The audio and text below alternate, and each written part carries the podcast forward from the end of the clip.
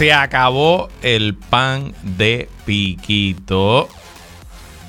Estoy de regreso aquí en qué es la que hay. Hoy conversamos de múltiples temas. Regresan los lunes de candidaturas, mucho movimiento en el bullpen.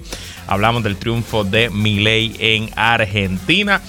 Les cuento de cómo me fue en mi viaje, la parte de trabajo y la parte de vacaciones. Y regresa luego de unas semanitas de ausencia Sonia Valentí. Con ellas hablamos de la formalización de la alianza y de la candidatura de Terestela González Denton a la alcaldía de San Juan por el Partido Popular Democrático. Todo eso y mucho más en qué es la que hay que comienza ahora. El análisis más potente y completo comienza ahora. Luis Herrero llega prendiendo fuego a los políticos y figuras que se atreven a dañar el país. Radio Isla 1320 presenta ¿Qué es la que hay? con Luis Herrero.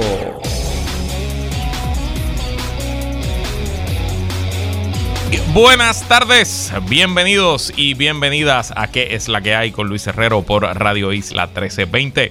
Hoy es lunes 20 de noviembre de 2023. Estamos en vivo y en directo para todo Puerto Rico por el 1320 AM y su cadena para el mundo a través de radioisla.tv, nuestra aplicación para teléfonos Radio Isla Móvil y en facebook.com diagonal Radio Isla TV. Yo soy Luis Herrero y como siempre les invito a que me sigan en todas las redes sociales como L y recuerda que este programa lo puedes escuchar en su formato podcast. Búscalo como qué es la que hay en tu aplicación de podcast favorita para que me escuches cuando a ti te dé la gana y qué es la que hay de que vamos a hablar hoy. Argentina elige a Milei como nuevo presidente. Lunes de candidaturas, PIP y, y Victoria Ciudadana confirman su eh, alianza. Discúlpenme aquí que cambié los temas y no los apunté bien. Eh, Natal anuncia para San Juan. Eh, Proyecto Dignidad celebra asamblea en, Guayanilla y presenta a su candidata a Washington DC. William Villafaña aspirará a DC, mientras Jennifer González anuncia que anuncia el 3 de diciembre y Terestela González Denton será la candidata a la alcaldía de San Juan. Y en el y regresa Sonia Valentín y discutimos los prospectos de la alianza y la candidatura de Terestela a San Juan. Y bueno, me perdí un montón en las últimas dos semanas que estuve fuera. Me perdí la encuesta del nuevo día me perdí el anuncio formal de la alianza entre el PIB y Victoria Ciudadana, me perdí la controversia de Ronnie Jarabo y quién sabe qué más cosas me perdí, pero ustedes no se perdieron de nada porque aquí estuvo la buena amiga licenciada Ivonne Lozada sustituyéndome como de costumbre y me cuentan que hizo un trabajo espectacular. Yo podría decirles que lo estuve escuchando y que no me perdí, pero en verdad no, no escuché, estaba, estaba mitad de vacaciones, mitad trabajando, pero estaba en Europa. A la hora de este programa, en Europa ya era las once y pico, 12 de la noche. Así que no, no, no, no estaba sintonizando esa hora. Eh, pero obviamente, como siempre, agradecido de Ivonne por todo lo que hace y agradecido de todos y todas ustedes por mantener la sintonía aun cuando yo no estoy. Y aprovechando que estoy de regreso, pues les quiero contar un, po un poco de mi viaje. La razón de yo viajar, y no es los que llevan escuchándome muchos años, ustedes a lo mejor ya se han dado cuenta que usualmente en noviembre yo estoy fuera una o dos semanas y es que yo desde el 2013 soy integrante de la Asociación Internacional de Consultores Políticos. Esta asociación se fundó en los 60, lo fundó el legendario consultor norteamericano John Napolitano junto a un consultor político francés. Eh, con la idea de reunir a los consultores políticos del planeta entero de las democracias y pues, discutir tácticas, técnicas eh, ver campañas exitosas, aprender temas, pero también con la idea de promover y eh, la democracia, ¿no? Y la organización, además de su conferencia, eh, da un premio anual de democracia, etcétera, etcétera. Y todos los años la conferencia se celebra en distintos lugares del mundo. Yo estoy activo desde 2013, no he ido todos los años, pero creo que de los últimos 10 años debo haber ido a 7, 8 de las conferencias. Obviamente durante el COVID no se celebró. La conferencia este año originalmente estaba pautada para celebrarse en Tel Aviv, Israel. Y eh, no tengo que decirle a ustedes que tras los ataques terroristas de Hamas del 7 de octubre, pues la eh, fecha en Tel Aviv se hizo imposible y la convención eh, yo pensaba que se iba a cancelar. Pero la organización logró en un esfuerzo increíble montar un evento en Atenas. Se movió la sede de la convención de Tel Aviv a Atenas en cuestión de tres semanas. Y contra todo pronóstico y toda expectativa, fue una interesantísima y gran conferencia. Sobre 80 consultores políticos nos dimos cita allá en la República Helénica eh, y discutimos múltiples temas. Usualmente la convención dura tres días, esta vez duró un día y medio. Los eventos eh, educativos, los talleres, los, simposios, los conversatorios. Y el tercer día lo que se hizo fue un tour de la ciudad de Atenas. Fuimos al Partenón, fuimos a la Acrópolis, hicimos estas cosas, fuimos al Parlamento de la República Helénica, entre otros asuntos.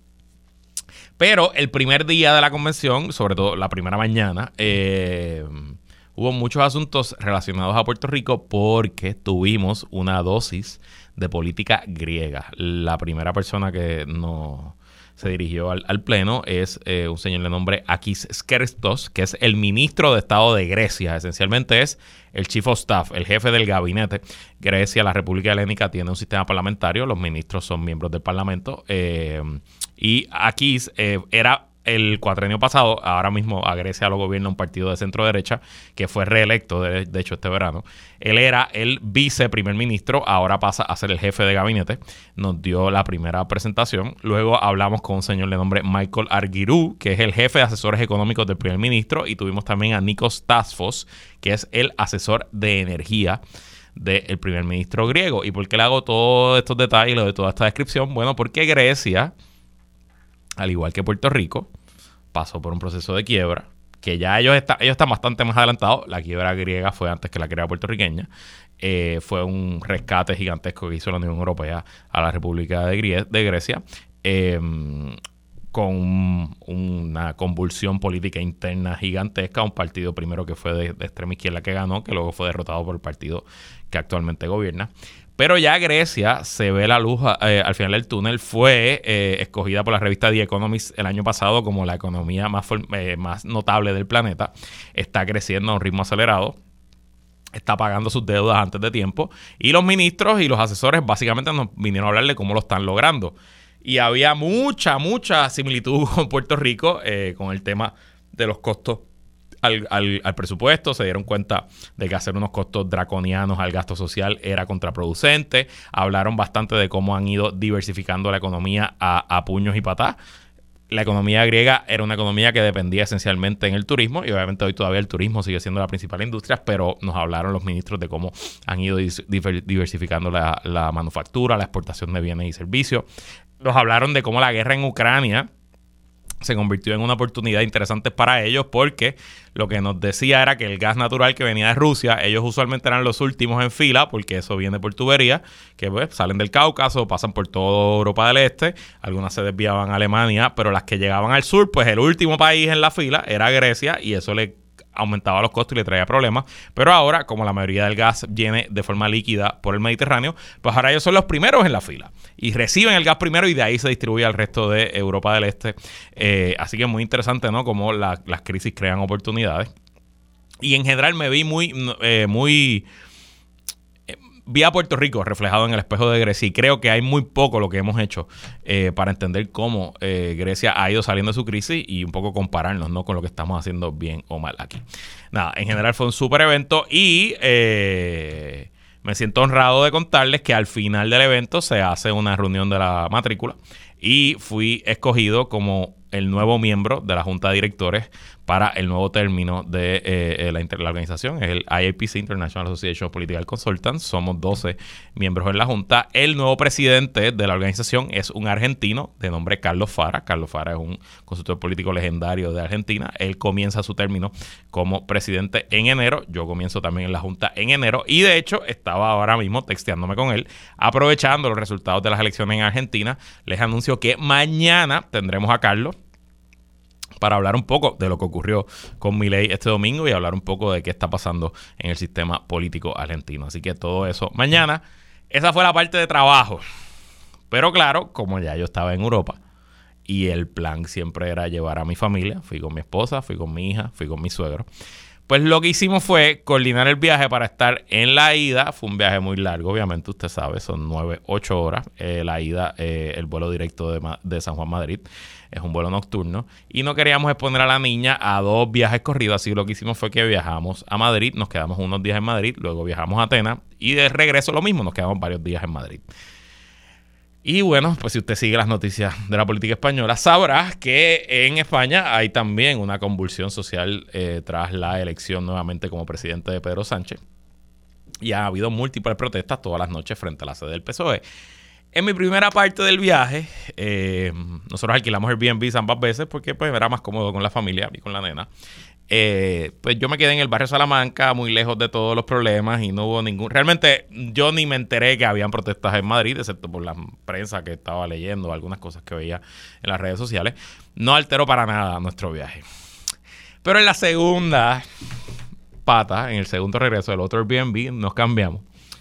Eh, y encontré un Airbnb buenísimo a un precio de descuento increíble, un Airbnb que usualmente podría costar más de mil euros la noche.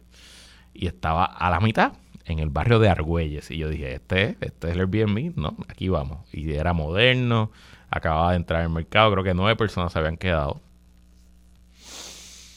Y saben que había a dos cuadras de donde yo me estaba quedando, pues sí, la sede del PSOE.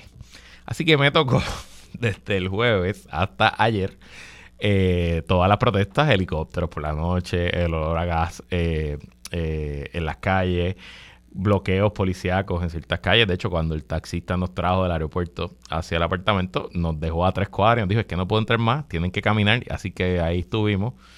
Este que está aquí, su esposa de mi suegro y un amigo que nos acompañaba, con una bebé de seis meses, caminando por las calles eh, de las protestas. En ningún momento estuvimos en peligro, en ningún momento nos sentimos incómodos. De hecho, era lo más interesante porque la sede del PSOE estaba aquí y a dos cuadras había una lista. Una, el PSOE queda muy cerca de un parque y del Templo del Lebot y frente a ese parque hay un montón de restaurantes y estaban todos los restaurantes llenos de gente comiendo allí, disfrutando, eh, pasándola bien.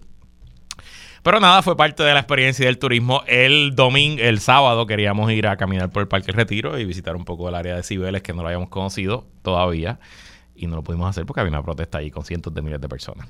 Pero está muy interesante eh, lo que está pasando en la política española y habrá que ver cuánto sobrevive, cuánto tiempo dura este nuevo gobierno del PSOE y de Pedro Sánchez y si la presión se le bajará o continuarán eh, las protestas en Madrid. Así que eso fue un poco eh, lo que estuve haciendo en estas vacaciones slash eh, trabajo. Eh, y sí, viajamos con una niña de seis meses, la pasamos súper bien, la niña se portó de forma excepcional, obviamente no hubiera sido posible sin la ayuda de mi esposa y de mi suegro, a quien ambos le mando un abrazo y un beso. Y el año que viene la convención es en Toronto a menos que Estados Unidos decida atacar a Canadá. Yo no creo que eso ocurra, así que eh, nos tocará Toronto y ahora nos llevaremos al otro set de abuelos. Nos vamos entonces con papi y mami y ese es el plan para el 2024. De nuevo, gracias por su indulgencia, su paciencia y por apoyar a Ivonne en esas dos semanas que me estuvo sustituyendo. Y bueno, ahora pasando a las noticias importantes, no sé quiénes o cuántos siguen el béisbol invernal, pero ahora mismo en el tope, en el tope los cangrejeros de Santurce con un récord de 8 victorias y 4 derrotas. Debajo, los demás equipos eh, arrancaron duros los cangrejeros y ayer me perdí el partido, estaba volando de regreso, pero casi 9 mil personas fueron al parque un domingo, segunda fecha con casi 9 mil, con más de 9 mil, 9 mil más o menos, 8.500, 9.500 personas apoyando a los cangrejos en el Bithorn. Ojalá que se siga manteniendo así, pero sin duda está la gerencia haciendo un trabajo formidable eh, mira, me escribe aquí Carlos José Ortega que eso de las protestas es castigo por decir que, tú, que mi programa es mejor que el de él. Yo creo que sí, esa es la razón. Sin duda, esa es la razón, Carlos José. Eh, pero volviendo al, béisbol invernal, la cosa está muy buena. Aprovechen ahora, vienen las navidades. Este es el mejor momento para ver béisbol en Puerto Rico. Las temperaturas están bajando, estamos al aire libre, los precios son buenos. Y los cangrejeros están ganando. No, no sé, no, no se me ocurre una mejor combinación de factores para que usted apoye nuestra pelota invernal. Y hablando de otros temas, no sé cuántos siguen el asunto, pero ChatGPT, es la aplicación online que ha transformado y ha eh, revolucionado el mundo de la tecnología y el futuro, eh, pues está pasando por un proceso convulso desde el viernes en la tarde, cuando la junta de la empresa despidió a su CEO Sam Altman, eh, sorpresivamente, sin que se le conozca de algún escándalo. No es que lo votaron por algún tema de Me Too, o no es que lo votaron porque lo cogieron robándose chavo De hecho, a esta fecha, hoy lunes, cuatro días después, no se sabe muy bien las razones por las cuales lo despidieron. Se especula que es uno, unos temas de filosofía de que Altman se había movido demasiado al lado for profit del negocio, mientras la Junta quería mantener eh, el espíritu original de cómo se fundó la empresa y que se mantuviera como una empresa sin fines de lucro. Eh, y parece que esas diferencias terminaron eh, con la renuncia, no, con la, perdón, con el despido del CEO y el presidente de la Junta también renunció porque él estaba en contra de esas acciones. Y el, el drama llegó a tal punto que hoy, hace unas horas, Microsoft anunció que Sam Altman se unirá a la empresa a dirigir un laboratorio de inteligencia artificial. Pero lo curioso es que Microsoft es el inversionista más grande de ChatGPT, tiene el 49% de las acciones. Y de hecho, Allman fue despedido sin que se le dijera a eh, Microsoft. Nada, temas bastante los, pero sin duda el tema de la inteligencia artificial es el asunto del futuro. De hecho, en la convención hubo un panel excelentísimo del uso de inteligencia artificial en política, con distintos ejemplos, distintas aplicaciones y distintos peligros. Así que hay que estar muy, muy atento a este tema y hay que aprender cómo usarlo. Yo cada día lo utilizo más y me puse como meta para lo que queda de este año y el año que viene adentrarme más en profundidad de estas herramientas y cómo las puedo usar en mi diario vivir y en mi vida profesional. Y bueno, pasemos al tema de la segunda ronda en Argentina y la, la victoria del hoy presidente electo ultraderechista anarcocapitalista Javier Milei. Me parece curioso porque más allá de este programa y algunos podcasts y otros lugares por ahí, en Puerto Rico apenas se habla de política internacional, política electoral internacional en ningún sitio. Aquí nosotros hablamos de la elección en Estados Unidos, obviamente, hablamos de México, hablamos en España, hablamos de Centroamérica. A veces hablamos de elecciones en Japón, Taiwán, Europa. Pero en el resto de, los medios en Puerto Rico, como si fuéramos la única democracia. Es más, aquí ni se habla de, de política de Estados Unidos. Y de momento, desde ayer hasta hoy, ahora todos son expertos de política argentina. Yo quiero comenzar diciendo que yo no soy un experto de política argentina. Y de hecho, mañana traigo un experto para eso. Así que yo, los temas que le voy a discutir aquí son temas más o menos de conocimiento general, de lo que yo, la prensa que yo consumo, amigos a los quienes le pregunto, pero no me vengo a presentar aquí como un experto. Pero sí me puedo dar el golpecito en el pecho, que a nosotros no nos coge de sorpresa esto que está ocurriendo y a ustedes como audiencia tampoco los debe tomar por sorpresa, porque ya lo hemos venido hablando con mucha regularidad, sobre todo en los martes de contingencia con Wario Esteban, que mañana pues también nos daremos golpes de pecho eh, un poco. Pero siempre les digo, mucho cuidado con los y las actores y actrices políticas en Puerto Rico que quieren agarrar estos temas, sacarlos de contexto y traerlos aquí sin que nunca antes lo hayan hecho, porque probablemente sus intenciones no son las mejores. Pero bueno, paso al resumen del periódico español El País sobre lo que ocurrió ayer en Argentina. Argentina se ha abrazado sin matices a la ultraderecha. Javier Milei, de 53 años, ha arrasado en la segunda vuelta presidencial celebrada este domingo con el 56% de los votos frente al 144% de Sergio Massa, candidato del peronismo y ministro de Economía en un país con el 142% de inflación interanual. La diferencia entre uno y otro ha sido de casi 3 millones de votos, una paliza para el peronismo que no tiene precedentes.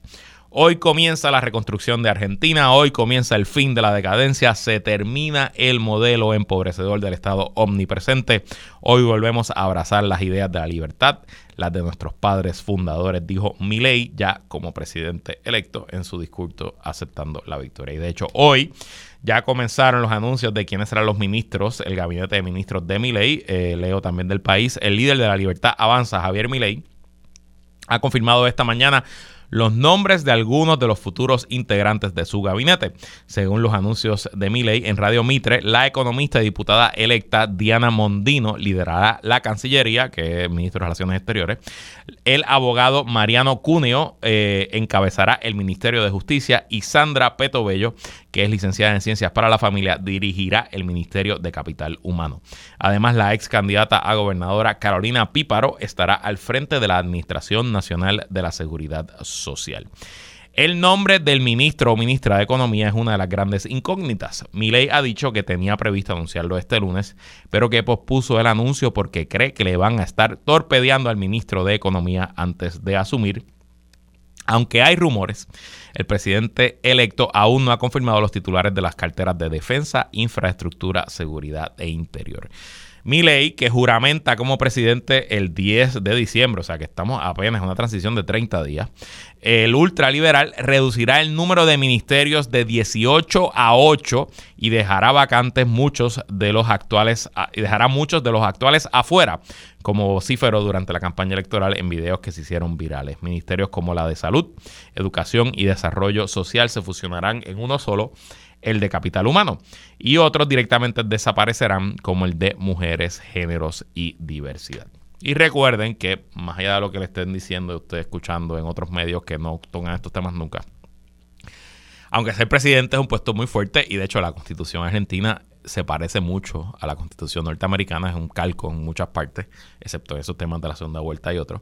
Así que el presidente es una figura muy poderosa, tiene que gobernar, hay un Senado en Argentina que se renueva como el Senado de los Estados Unidos, no todos los senadores van a la reelección a la vez y también hay una Cámara. ¿Cómo quedan Cámara y Senado y cómo tendrá que gobernar mi ley? Bueno, él no tiene mayoría en ninguno de los cuerpos, aunque está cerca, sobre todo si entra en alianza o en coalición con el otro partido de centro derecha que se llama eh, Juntos por el Cambio. El Senado, hoy todavía, la mayoría los tiene el Partido Peronista, Unión por la Patria, con 34 bancas. En segundo lugar, el partido de centro derecha tradicional, el partido que era del expresidente Mauricio Macri, con 24 y 8 para la Libertad Avanza, que es la agrupación de Miley. O sea, que aún uniendo a Juntos por el Cambio, eh, a Libertad Avanza se quedarían con 32 bancas versus 34 de Unión por la Patria. Hay otros partidos más pequeños, que uno que se llama Unidad Federal, que tiene 3, y 3 para partidos provinciales, pero esencialmente tendrá que buscar los votos Javier Milei para lograr que el Senado le apruebe legislación y entiendo que a los ministros también lo tiene que aprobar el Senado. No, lo sé. Así que esa es una pregunta mañana para hacerle a Carlos Fara. En la Cámara, eh, Unión por la Patria. Ah, no, discúlpenme aquí. Ay, repetí los números. Ay, tenía los números por aquí, no los tengo. Bueno, pero esencialmente en la Cámara también se repiten. Eh, es que dedico copy-paste y, nada, dupliqué la cifra. Eh, pero esencialmente se repite también ese escenario en la Cámara. Eh, no hay los votos suficientes para que mi ley gobierne solo. Y aunque vaya en coalición con el otro partido de centro derecha, eh, todavía yo creo que necesitaría cierta negociación para aprobar legislación. Así que la agenda ambiciosa, ultraderechista, ultracapitalista de mi ley puede encontrar eh, obstáculos en el Congreso y en el Senado argentino y verá por ahí será la clave de cuán efectivo y cuán rápido él puede implementar las reformas que ha eh, pregonado con tanto éxito en esta campaña electoral. Y recuerden que hay un dicho de los consultores políticos que usted nunca es tan inteligente como después de una victoria electoral ni tan bruto como después de una derrota. Las aguas deben llegar a su nivel. ley debe ser una persona con interés de ser reelecto y debe de alguna forma moderarse y ser algo racional. Énfasis en debe, porque ni Donald Trump, ni Jair Bolsonaro, ni Nayib Bukele, ni otras figuras de derecha que han entrado al poder en la América en la última década se han moderado cuando llegan a la presidencia. Por el contrario, se ha polarizado aún más. Así que quedará de la presidencia de Milei y de cómo reacciona el pueblo argentino, su éxito o su fracaso. Lo cierto, que es mi análisis, la situación económica en Argentina era tal y tan grave que era previsible que una figura tan estrambótica, tan extremista y tan peligrosa, hay que decirlo, tan peligrosa como Milei llegara a la presidencia. Veremos qué ocurre de ahora en adelante y que Dios coja confesado al pueblo argentino y en lo que respecta a Puerto Rico mucho ojo, mucha cautela, levanten las defensas contra todos, sean religiosos o sean capitalistas o sean ambos, que están tratando de que en Puerto Rico se gobierne como pretende gobernar el presidente electo argentino, Milei. Y bueno, pasando al lunes de candidaturas, no tengo tanto tiempo. Eh, ayer eh, el movimiento Victoria Ciudadana celebró una asamblea en el Teatro Tapia, lleno el teatro a capacidad. Allí hay 700 butacas, también tenía unas 300 personas conectadas por internet, así que más o menos mil personas, no sé si son delegados o simplemente todo el que quiso allí podía votar. Eh, ratificaron el acuerdo con el PIB y también Manuel Natal luego en una parte con la prensa anunció que aspirará bajo la alianza a la alcaldía de San Juan, lo que deja claro que el PIB entonces no tendrá candidato en la ciudad capital. De este tema voy a hablar con Sonia Valentín luego de la pausa. Por otro lado, el otro partido eh, emergente, Proyecto Dignidad, celebró una asamblea en Guayanilla donde dio más detalles de quiénes serán sus candidatos y candidatas. Tienen 35 candidatos alcaldes tienen ya casi candidatos en casi todos los puestos de la legislatura, pero anunciaron que como no completaron el 100% de las candidaturas, que reabrieron el proceso de erradicación de candidaturas hasta el 2 de enero, así que Dignidad sigue buscando tener un candidato para todos los puestos. Pero lo más noticioso es que anunciaron quién será su candidata a comisionada residente. Se trata de la pastora Viviana Ramírez Morales, que eh, además de ser pastora es oficial de recursos humanos, profesional de recursos humanos, y también es estadista. Así que ojo, mucho énfasis de parte del Proyecto de Dignidad con candidatos y candidatas estadistas a puestos claves. ¿Por qué será? En el PNP, William Villafañe oficializó su aspiración a la comisaria residente ayer en Washington, en un evento en la, eh, en la Unión de los Policías. Un evento vistoso, tampoco fue nada del otro mundo. Esta mañana, la comisionada residente Jennifer González anunció que anuncia lo que será su anuncio el 3 de diciembre en Bayamón.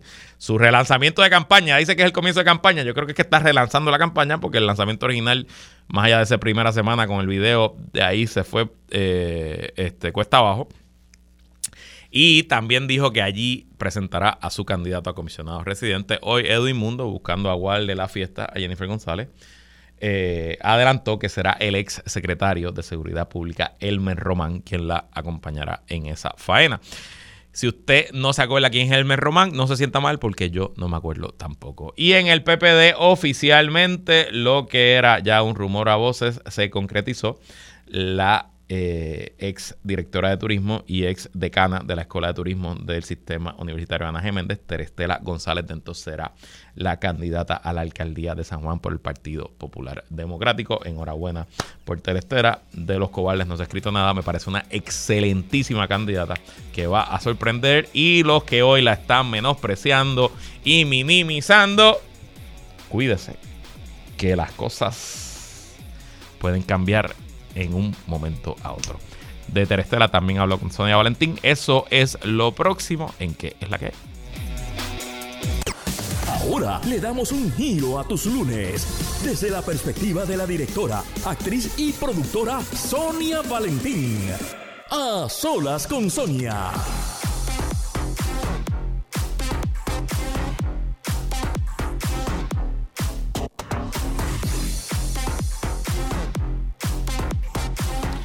Como todos los lunes, conversamos sobre actualidad con Sonia Valentín. ¿Qué es la que hay, Sonia? ¿Qué es la que hay? ¿Cómo tú estás? He estado ausente. No hay problema. Como te dije esta mañana, tú estás ahora mismo. Eh, Estoy de parto. Estás de parto, literal, dando.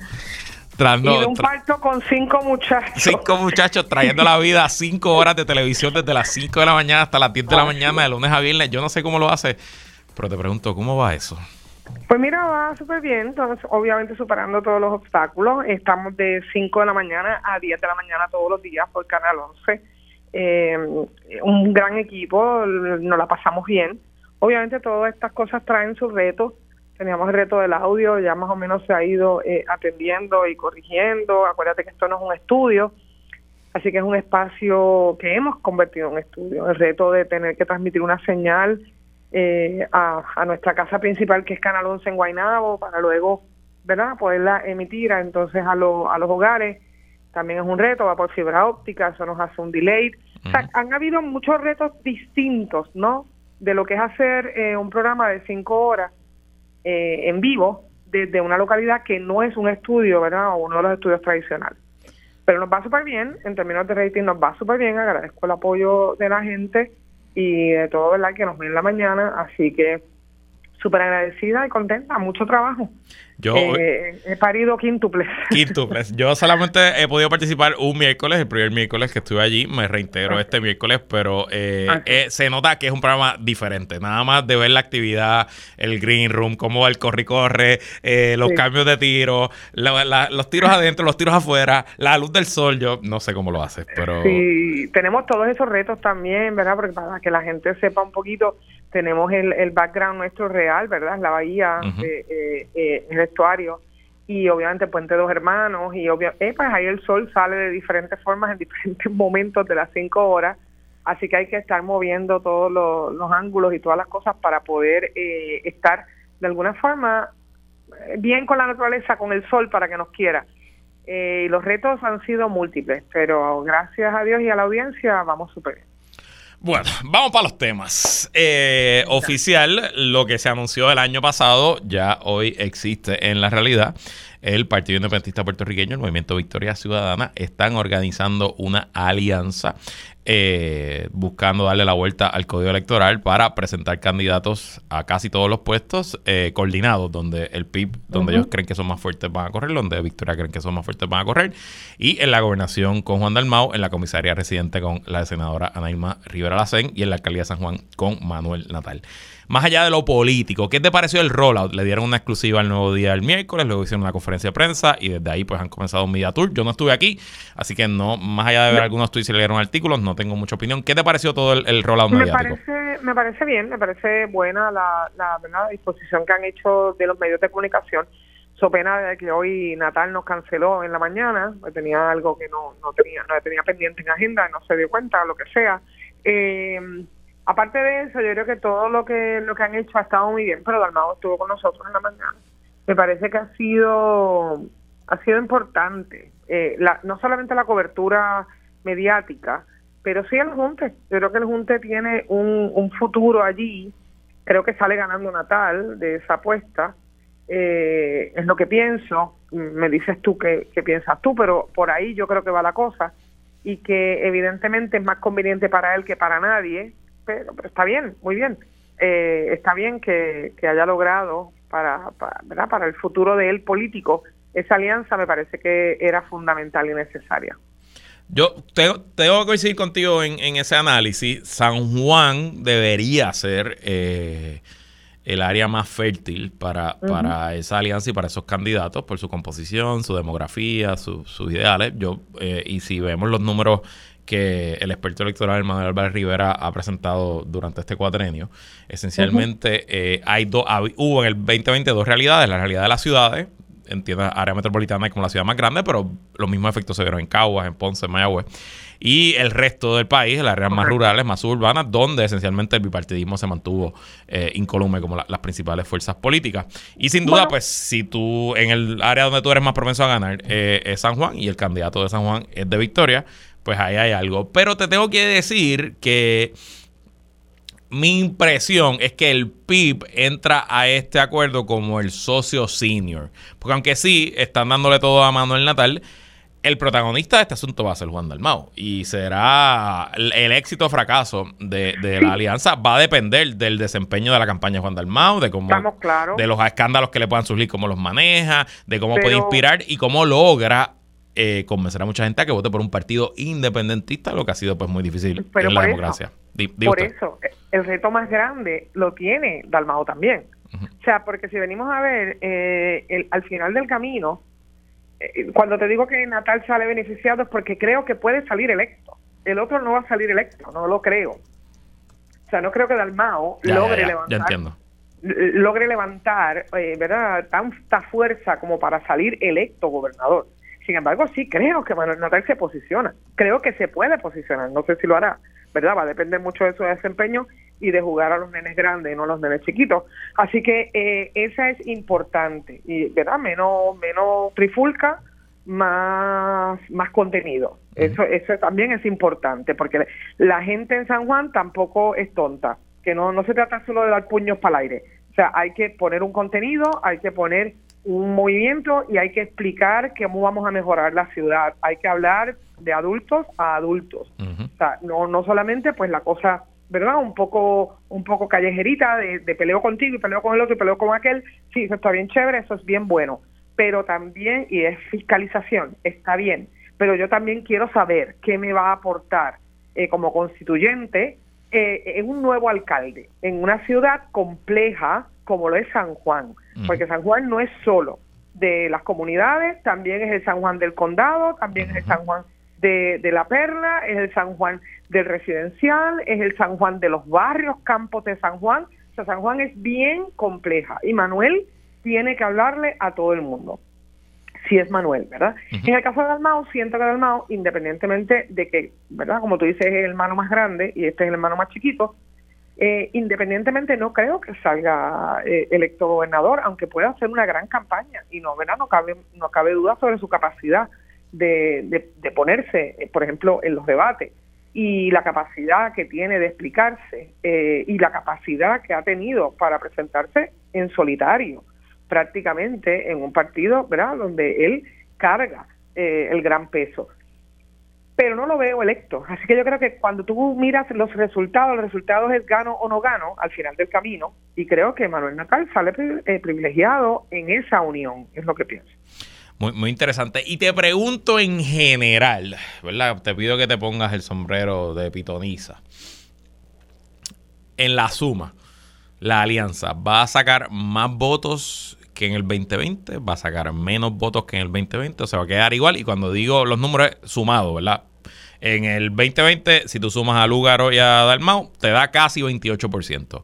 ¿Será ese el número? ¿28%? ¿Será más? ¿Será menos? Yo creo que puede ser más o menos el número, no necesariamente va a ser más.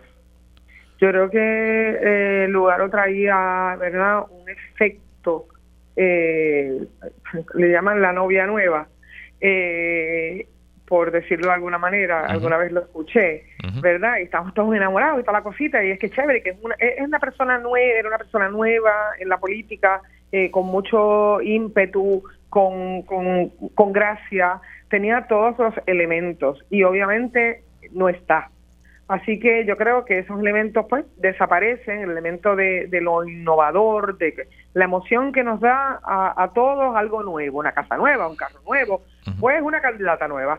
Pero de repente eso no es necesariamente lo que se está planteando. Y aún cuando Ana Irma Lacen es una gran candidata, si me preguntas a mí, en términos de contenido, y, verdad y de ejecutoria y de trayectoria como, como mujer pues eh, pues ahí hay, ahí hay unas diferencias no unas diferencias sustanciales. Yo no creo que saquen más votos. Yo creo que van a sacar lo mismo bueno, a lo mejor un team más o un team menos pero no creo que haya mucha diferencia.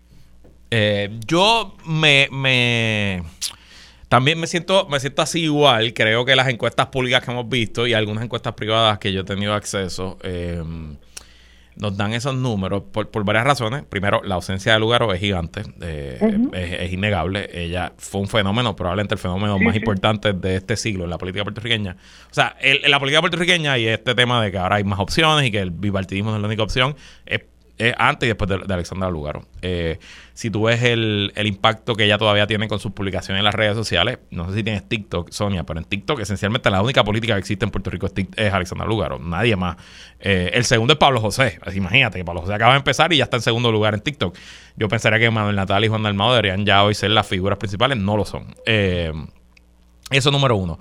Y número dos. TikTok nos va a, a, determinar una elección, ¿verdad? No va a determinar una elección, pero eh, como siempre ocurre con estos temas, y créeme que yo corrí, yo estoy haciendo política en Facebook desde 2008 y la gente me decía, pero es que Facebook no se gana, es verdad, pero la tendencia donde se establece, la, donde empiezan los trends y donde empiezan las cosas es en esas redes sociales, así que tú tienes que estar ahí y adicional, en el caso de la alianza, ellos están apostando fuertemente al voto joven y pues ahí está el voto joven, o sea que verdad, pero te lo, te lo pongo como ejemplo, eso, eso número uno, y número dos, es el reto histórico de cómo tú logras que mucha gente que no es independentista vote independentista. Y me van a decir personas, porque pasó, hubo unidades en Guaynabo donde Juan Dalmau quedó en segundo y en tercer lugar. Y usted me dirá, pues Luis, ahí votaron un montón de estadistas por Juan Dalmau. Y es verdad, votaron un montón de estadistas por Juan Dalmau, pero en ese momento, recuerden que en 2020, después del verano 2019, había mucho PNP disgustado con su partido. Totalmente. Y una cosa es votar por Juan Dalmau cuando tú sabes que no tenía oportunidad de ganar.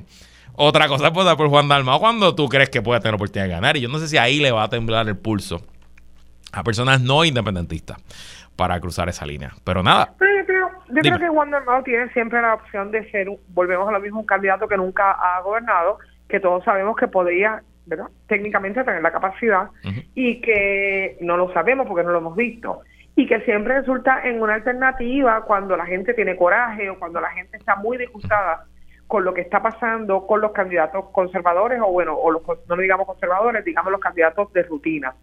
y, y evidentemente él sigue siendo siempre una alternativa y sobre todo cuando empieza a posicionarse en los temas de independencia y de estatus como un gobernador, que fue lo que hizo en la última elección. Claro. O sea, yo voy a gobernar y después hablaremos de lo que, que, que es inteligente de su parte, que es lo que han hecho muchos políticos alrededor del mundo que tienen que definirse y dicen, no, espérate, yo lo que nosotros lo que queremos, sobre todo partidos emergentes en España y en otros lugares, lo que queremos es gobernar y atender la situación y luego luego hablamos del estatus o de lo que haya que cambiar o, o de las cosas si somos conservadores o liberales y de todas esas cosas.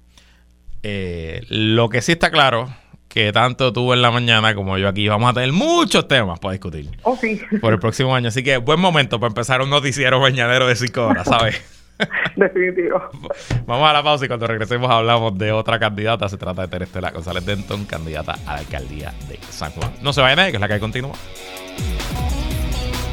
Regresamos y seguimos conversando como todos los lunes con Sonia Valentín. Bueno, Sonia, el Partido Popular había comenzado el mes de noviembre sin candidato o candidata para San Juan, pero ayer oficialmente la ex directora de turismo y ex decana de la Escuela de Turismo del Sistema Universitario Ana G. Méndez, Terestela González Denton, tiró un pie al bote y anunció que será la candidata por dicha colectividad para la capital. ¿Qué te parece Terestela Alcaldesa 2024? Bueno, me parece que, ¿verdad? Con todos los méritos que puede tener ella, que me parece que los tiene. Eh, al final del camino, como te dije, San Juan es muy complicado, no sé cuánto ella conoce realmente eh, pues los barrios, las comunidades, qué conexión tiene ella eh, con la base del municipio, no lo sé, pero sé que para ganar un pueblo, pues tienes que tener esa conexión de alguna forma y tienes que estar sumergido en el día a día de esas comunidades como para poder tener, ¿verdad?, de alguna forma eh, el apoyo. Aun cuando entiendo, que y no recuerdo bien y me aclaras tú mejor, porque cuando Sila se postuló para alcaldesa de San Juan, no creo que tuviera tampoco eh, esa profundidad en la calle en su momento. Mira, Así que todo fue... ¿ah? Cuando Sila, yo obviamente, eh, pues yo todavía no tenía edad para votar. Eh, pero tengo la memoria bastante clara. Yo no sabía quién era ella porque yo era un adolescente. Yo no había. el cuatrenio de Hernández Colón ya fue la, la, secretaria de la gobernación yo todavía no tenía tanta conciencia política. Pero recuerdo la reacción de mi mamá, que me debe estar escuchando después de todo este el segmento favorito de mami. Y mami estaba bien pompeada, por usar una frase, de una, una palabra del 2023. ¿Y ahora cómo está? Está bastante pompeada también, te, tengo que decir. Está bastante pompeada también. Eh, pero obviamente no tiene el mismo impacto porque Sila era... Eso es lo que pasa. Fue secretaria de la gobernación hasta el 92 y arranca, y ella radica en el 96. La última vez que Terestela estuvo en el servicio público fue en el 2008. Han pasado casi 15 años. Yo creo que eso, yo creo que en el caso de Sila, aunque para muchos, incluida yo, era una persona desconocida, ¿verdad? Que estaba allí en el gobierno, pero un poco en la, en la parte de atrás, aunque era, mira, era un personaje importante, pero yo tampoco lo, en aquel momento, ¿verdad? Eh, joven todavía no lo veía de esa manera. Eh, sin embargo, en el caso, pero aún así, tenía una, una, ¿verdad? Una figura pública, era una figura pública toda lejana, ahí, presente, no necesariamente dentro de San Juan, pero estaba y de alguna forma tenía un reconocimiento. No sé qué nivel de reconocimiento eh, tenga ¿verdad? ella en este momento, eh, la candidata por el Partido Popular a la, ciudad de San Juan. No lo conozco, o sea, no lo sé. Me parece que tiene un trabajo muy grande que hacer eh, en ese sentido, en el factor reconocimiento, en muy corto tiempo, porque ¿verdad? ya lo que tenemos es que cuánto, un año, un año, menos de un año. quedan 11 meses y dos semanas. Por eso. Y entonces tiene un trabajo muy muy duro, hay que quemarse los tenis, hay que caminar mucho, hay que encontrar la gente, hay que hacer que la gente sepa quién tú eres y que realmente confíe en ti. Ese trabajo ya lo tiene Gano, ¿verdad? El incumbente. Y creo que hasta Manuel Natal también lo tiene bastante eh, claro. Así que, pues hay que mirar la cosa, hay que caminarle, hay que meterle el pecho yo creo que le tocaba mucho hacer una, una batalla grande. De acuerdo 100%, es cuesta arriba, ¿no? Eh, Pero tengo que decirte que si estuviéramos hablando en términos deportivos, el, el PPD contra todas expectativas reclutó un, una prospecto de alto calibre.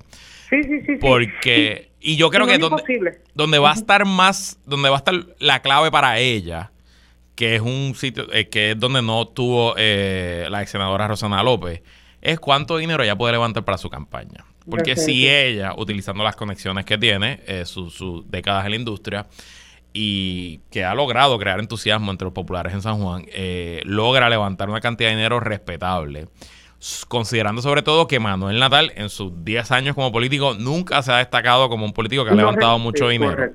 Claro, Miguel Romero levantará lo que tenga que levantar y eso no, hay duda. Además que está haciendo campaña con fondos públicos como hacen todos los alcaldes incumbentes. Pero más allá de eso, si ella pudiera levantar una cantidad de dinero importante y aprovechar el principio del año para levantar su perfil, en sus entrevistas, las que he leído y las que he escuchado, eh, se muestra muy capaz, eh, muy centrada, ha tenido preguntas difíciles, no ha perdido la cabeza. Claro, esto está, apenas comienza.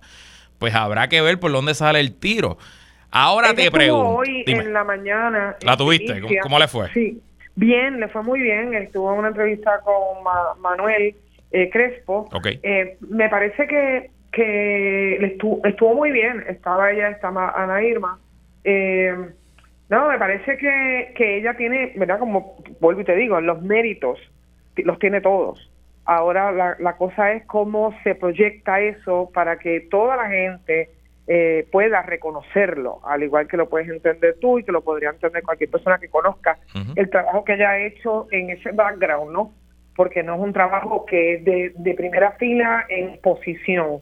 Así que, eh, pues, el trabajo es el factor de reconocimiento, meterse a la calle y lograr que las comunidades y que todo el mundo la, reconozca para, para lograr en este año, ¿verdad? Ser una contrincante fuerte contra Manuel y contra Miguel. Y te pregunto, porque más o menos yo creo que esa es la percepción general, o como dice el americano, del conventional wisdom. ¿Tú crees que Miguel Romero es invencible? No, no, yo no creo que nadie es invencible. Yo no creo siquiera que, que eh, mis contrincantes canales sean invencibles. Ahí está. yo, no creo que nadie es invencible. Yo creo que todo va a depender de múltiples factores, de cómo se, cómo se da el juego, eh, eh, también de la limpieza del juego, por supuesto, pero sobre todo de cómo, cómo se ataca. Así que te puedo decir que nosotros estamos segundos en este momento y empezamos con cero puntos y, vamos a seguir trabajando para llegar a donde queremos llegar, va a tomar tiempo, va a ser fuerte. Lo mismo le va a pasar a ella.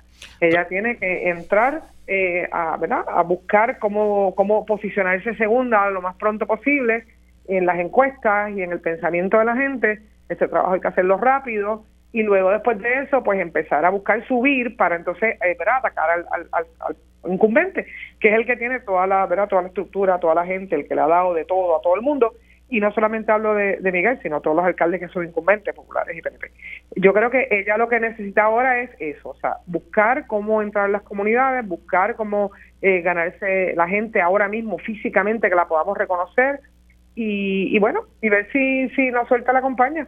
Pero invencible no hay nadie, nadie. Yo estoy de acuerdo 100% contigo eh, y creo que en el ambiente político actual, donde ya... Eh, nadie tiene el voto asegurado. El elector y la electora puertorriqueña del 2024 es muy cómoda eh, cambiando de bando o simplemente decidiendo a última hora y votar según se sienta y según fueron las campañas. Eh, y si yo le tuviera que dar un consejo al alcalde eh, Romero es que corra asustado y que corra pensando que, está atrás y que va a perder porque aquí nada está escrito. Ole Santini, Santini se pensaba invencible también. Diga. Santini pensaba todo el mundo que era invencible. Y, y Yulín, eh, yo siempre decía, mira, no realmente, ¿verdad? Si, si, si logras impactar, y lo dije muchas veces en el programa, de la forma y sigues creciendo, lo vas a lograr y lo logró. O sea, yo creo que nadie, nadie, nadie es invencible. Nosotros vivimos en un país de política, no digamos loca, pero variable. Hemos tenido alcaldes, ¿verdad? Como en Cabo Rojo, independientes. Me gusta ese eufemismo, variable. Qué bien. si no es loco, es variable. Eh, así que bueno, yo creo que sí que tiene todas las, todas las posibilidades del mundo como las tiene cualquiera. Así mismo Bueno, Sonia Valentín, qué bueno tenerte de vuelta y te veo el miércoles. Dale, un abrazo para ti y para la audiencia. Bye. Bueno, y un abrazo grande y gracias a todos y todas por sintonizar otra edición más de que es la que hay con Luis Herrero. Esta semana, el jueves, tenemos un programita especial que ya se grabó, que creo que se les va a disfrutar mucho. Y va a ser tan y tan especial que lo vamos a repetir el viernes. Así que esta semana estoy lunes, martes y miércoles. Eh, esa es la que hay. Y como siempre, quédese con nosotros. La mejor programación y análisis de la radio puertorriqueña continúa en Radio Isla 1320. Hasta mañana.